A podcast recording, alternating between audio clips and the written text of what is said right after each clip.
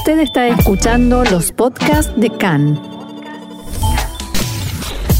CAN, Radio Nacional de Israel.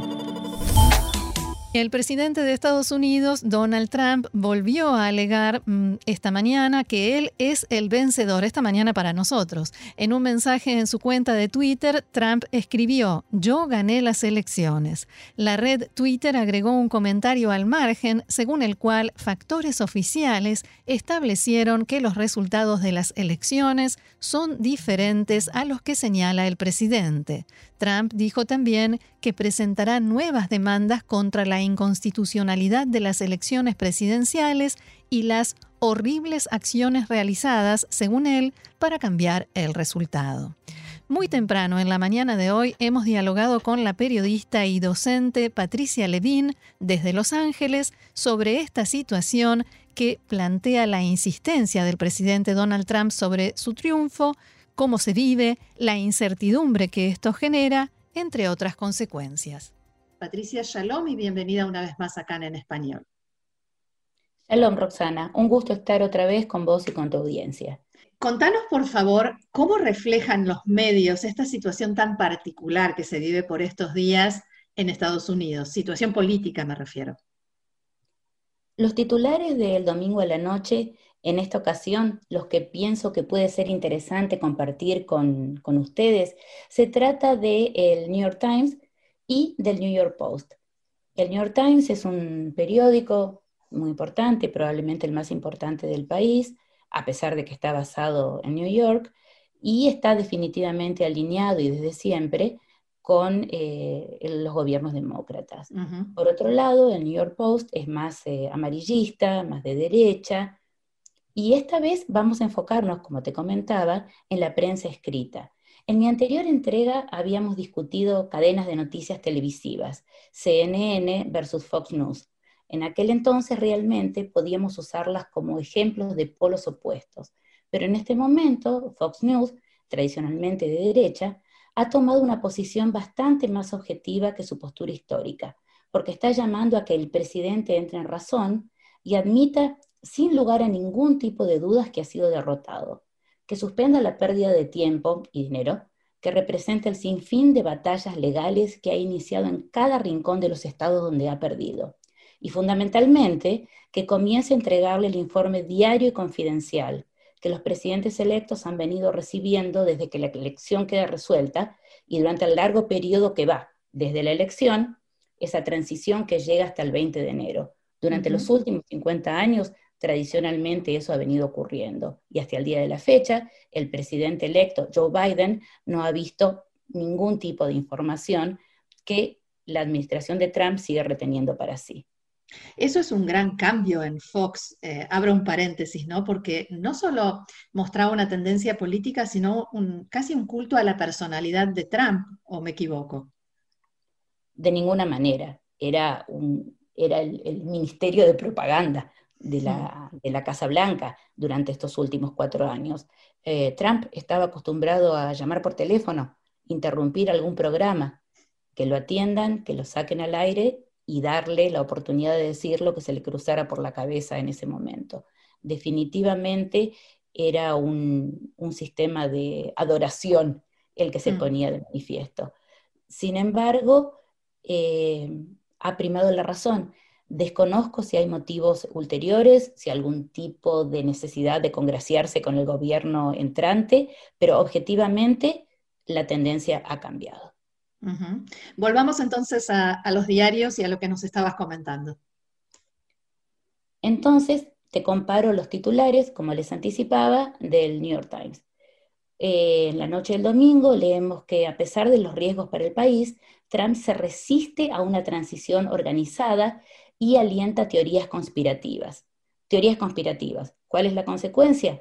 Hubo episodios de violencia el sábado de la noche en Washington, D.C., cuando los partidarios de Trump, que salieron a las calles para apoyarlo, pero fundamentalmente para protestar en contra de lo que ellos creen fue una elección fraudulenta, esta gente se enfrentó con grupos de contraprotesta y ahí se generaron los episodios de violencia.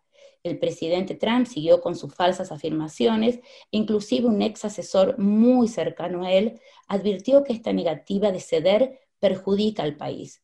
Como comentábamos eh, en la introducción, más de una semana después de que Joe Biden fue declarado ganador, Trump está reteniendo informes de inteligencia y también información sobre la pandemia, que no es un tema menor. Por supuesto. El otro diario, el New York Post, se enfoca en el hecho de que la vocera de la Cámara de Representantes, la demócrata Nancy Pelosi, les pide a los actuales diputados demócratas, al igual que a los que recientemente han sido electos, que no se dejen tentar por cargos en el gabinete.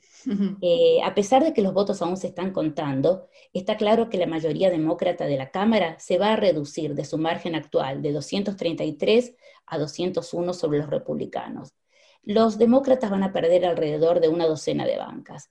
Hasta el viernes por la noche, la última información que tengo es que los demócratas han ganado 219 lugares y los republicanos se proyecta que van a ganar 203 bancas, pero todavía hay 13 distritos que no están definidos.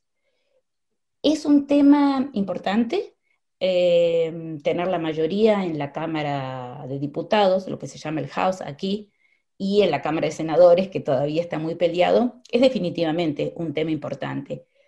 Pero como verás, el New York Post no menciona ni una palabra de lo que está ocurriendo o de lo que no está ocurriendo en realidad en relación a la transición. Eh, son títulos interesantes, pero no definitivos. Y eso en el titular del New York Post no aparece.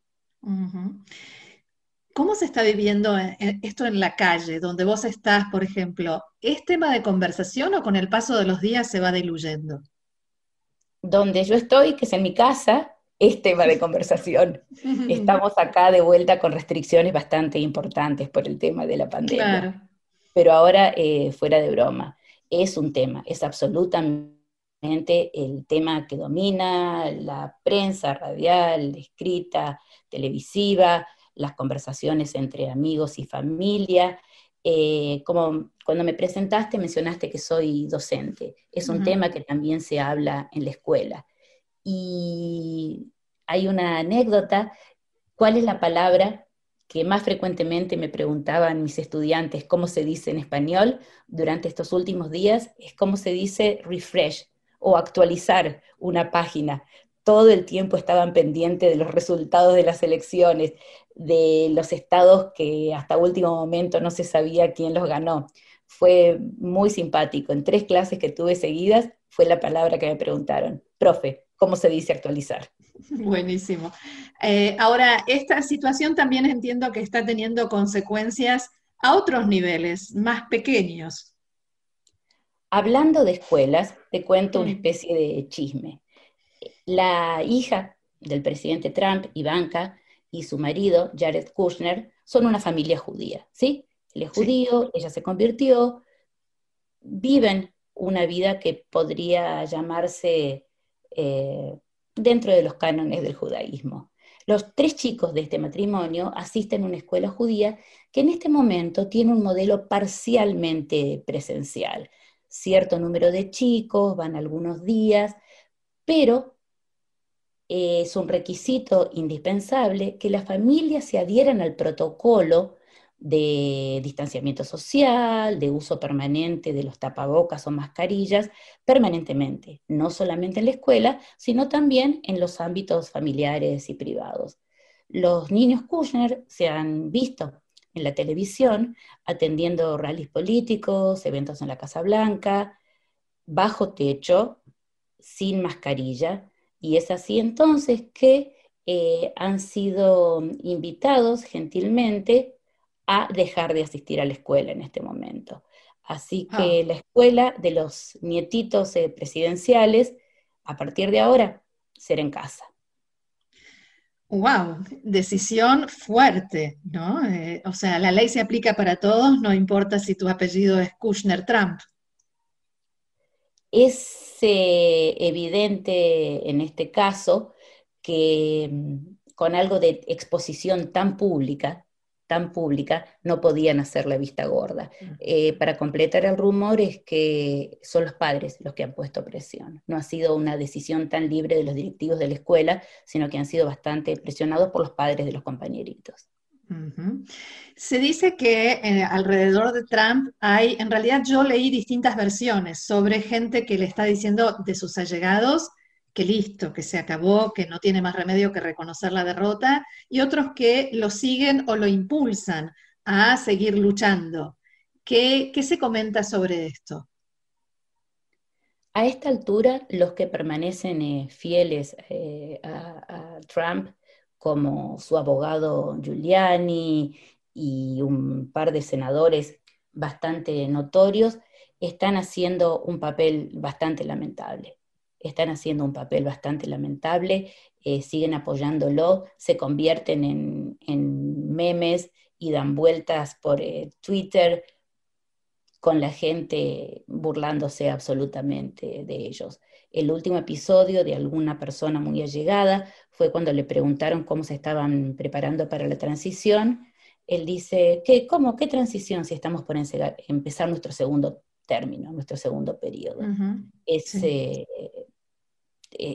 es, estar en, totalmente en desconexión con la realidad a esta altura del partido. Y como te mencionaba antes, muchas de las personas que trabajaron con él hasta no hace mucho tiempo están llamando a la transición. Una de las eh, razones de mayor preocupación es eh, la seguridad de la nación. No puede ser que una persona entre directamente a trabajar a la oficina oval en la Casa Blanca el 20 de enero sin haber tenido información de primera mano del servicio secreto. Sí, fue, fue, nada menos que Pompeo, Mike Pompeo, quien está por llegar a esta zona, eh, a Medio Oriente e incluso a Israel, quien dijo, sí, nos estamos preparando para la transición al segundo mandato de Trump. Y ese, digamos, es el espíritu que eh, rige alrededor de Trump. Absolutamente. Hoy de alguna forma él hizo, eh, Trump, un par de tweets donde dijo, sí, eh, la oposición ganó porque las elecciones fueron fraudulentas. Es la primera vez que de alguna forma dijo ganó. Después hay puntos suspensivos o hay una coma y vuelve a su estado eh, desconectado de la realidad, diciendo vamos a seguir gobernando, etc. Pero ha habido apenas un rayito de luz, que es la forma en que, hay que interpretar sus comunicaciones, en que al menos dijo, sí, él ganó. Muy bien, Patricia Levin, periodista y docente allí en Los Ángeles. Muchísimas gracias por este diálogo con nosotros aquí en CAN en Español. Muy interesante muy didáctico y gracias y será hasta la próxima. Gracias a vos, Roxana. Shalom. Shalom.